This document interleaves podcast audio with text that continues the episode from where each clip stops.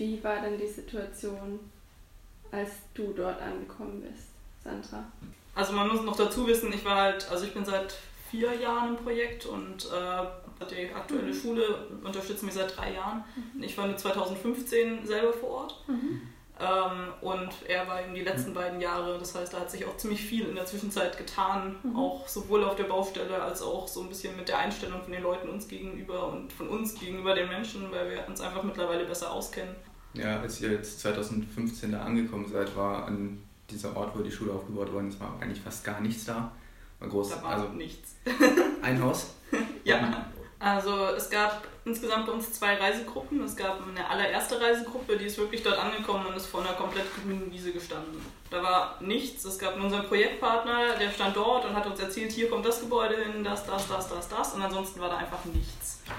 Und da hatten wir schon so ein bisschen äh, zu kämpfen am Anfang, gerade eben weil es keinen Strom dadurch gab, es gab kein Wasser irgendwo in der Nähe.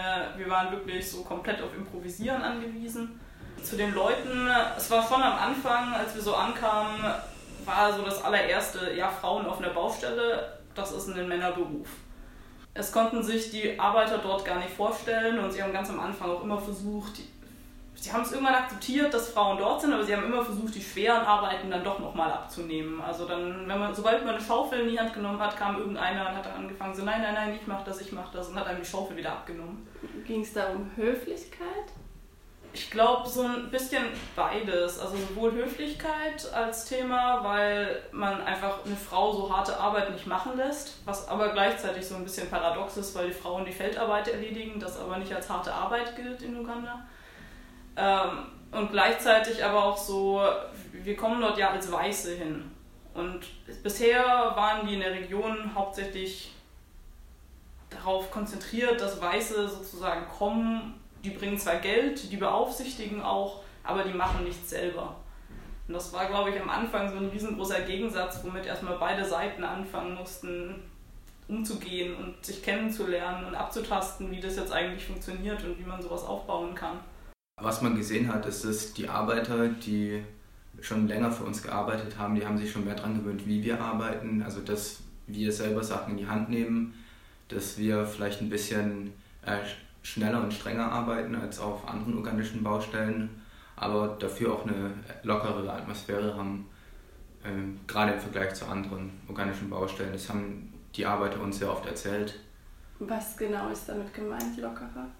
Ähm, der Umgangston ist wahrscheinlich etwas freundlicher, dass wir nicht so direkt den Chef raushängen lassen. Auf einer anderen Baustelle kommt es durchaus vor, dass der Vorarbeiter oder der der dem Bau einen Auftrag gibt, äh, wesentlich strenger, direkter ist, wenn Sachen nicht eingehalten werden oder nicht so gemacht werden, äh, wie er sich erhofft.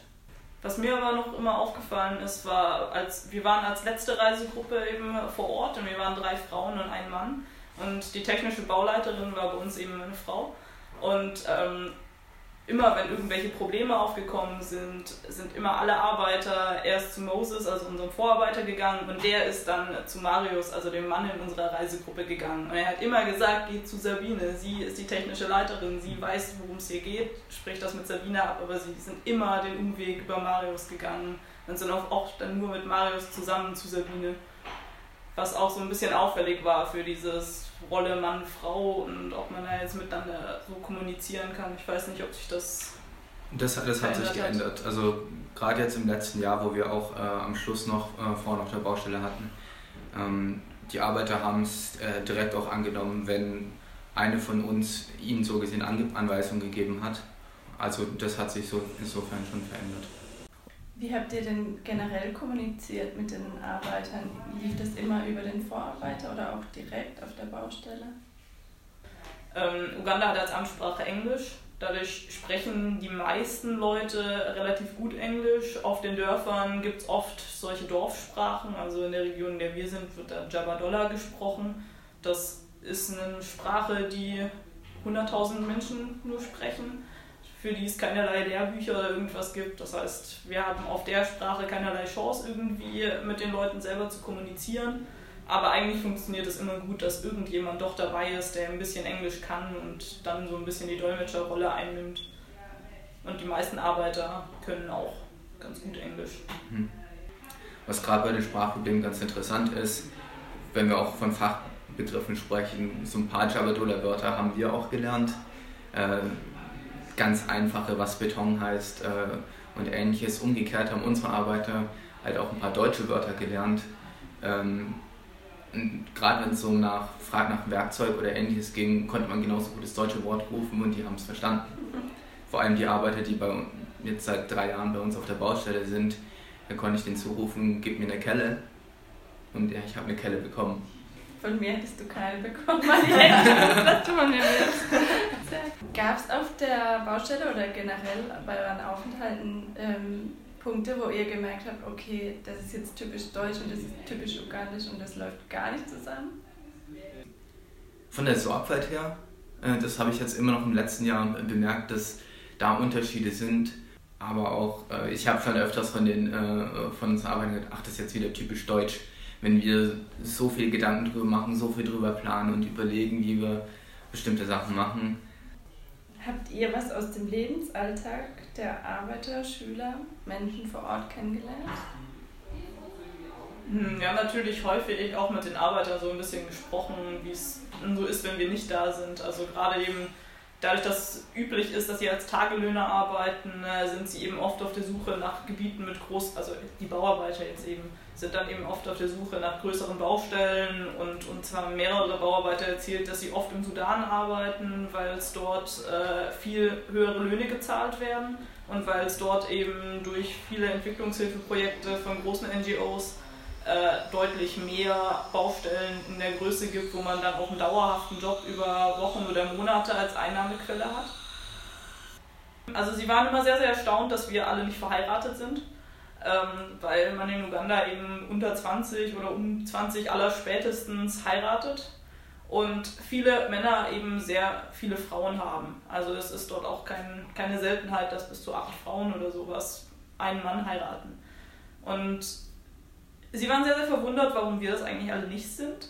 Und wir haben es ihnen dann so ein bisschen versucht zu erklären und dann kam halt so, dass wir unseren Partner selber auswählen, dass das halt so ein bisschen so eine Zeit braucht und dass auch viele Beziehungen dann wieder auseinandergehen. Und dann haben sie uns völlig äh, entsetzt angeschaut und die, die Hauptfrage eigentlich, die er dann gestellt hat, war, ja, aber wenn der Mann nur eine Frau hat, wer kümmert sich denn eigentlich um all die anderen Frauen? Es war für sie unvorstellbar, dass man eben dort, dass man hier sagt, Frauen verdienen ihr eigenes Geld oder dass man irgendwie ein gemischtes Rollenbild hat, dass beide ein bisschen Geld verdienen oder wie auch immer, dass man hier so flexibel leben kann. Das war für sie einfach komplett unvorstellbar. Und ich finde, in der Frage hat sich das so richtig ausgedrückt, was wir so und so im ersten Moment so gar nicht vorstellen konnten. Aber die Frage ist einem echt im Gedächtnis geblieben irgendwie. Ähm, es gibt unsere Frühjahrsreisen, die, die ja nicht als wirklich äh, Bautruppe runtergehen, sondern mehr Kontakt zu der Gesellschaft haben. Wir sprechen noch mit einer, einer Gruppe, die es dort gibt, einer Woman Empowerment Group, die halt bis, diese Gruppe versucht ein bisschen diese klassische Geschlechterrollenverteilung ein Stück weit aufzuweichen und den Frauen ähm, so gesehen ihre Rechte mehr bewusst zu machen und denen mehr Selbstvertrauen zu geben. Ansonsten haben wir zumindest im ersten Projekt nicht so viele Möglichkeiten gehabt, wirklich die Leute viel besser kennenzulernen. Also wir waren noch mal bei einem von den Bauarbeitern kurz in seinem Dorf und wurden dort mal vorgestellt und er hat uns dann noch zum Abschied dort einen Huhn geschenkt.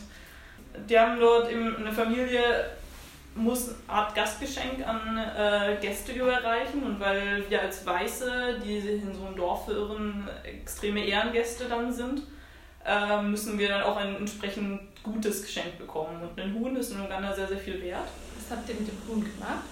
Wir haben es im Endeffekt unserem Projektpartner gegeben, er wohnt in der Pfarrei und Pfarrer haben dort kein eigenes Gehalt, sondern leben von den Spenden, die sie von den ähm, Gemeindemitgliedern bekommen.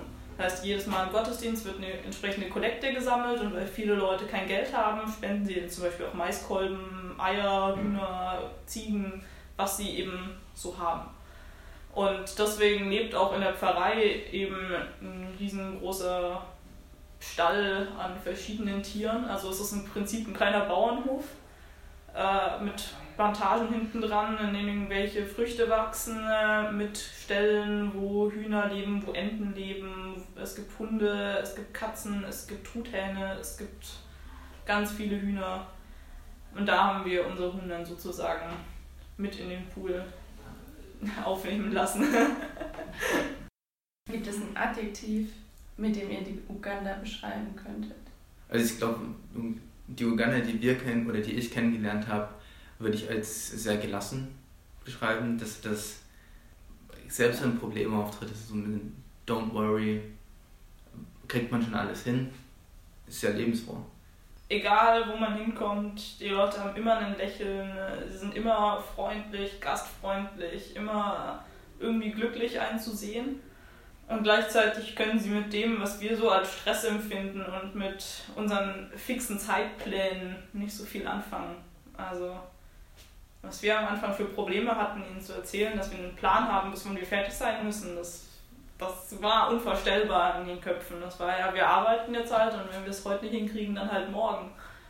Habt ihr eine von diesen Qualitäten mit nach Hause genommen oder lasst ihr das dort für die Projekte?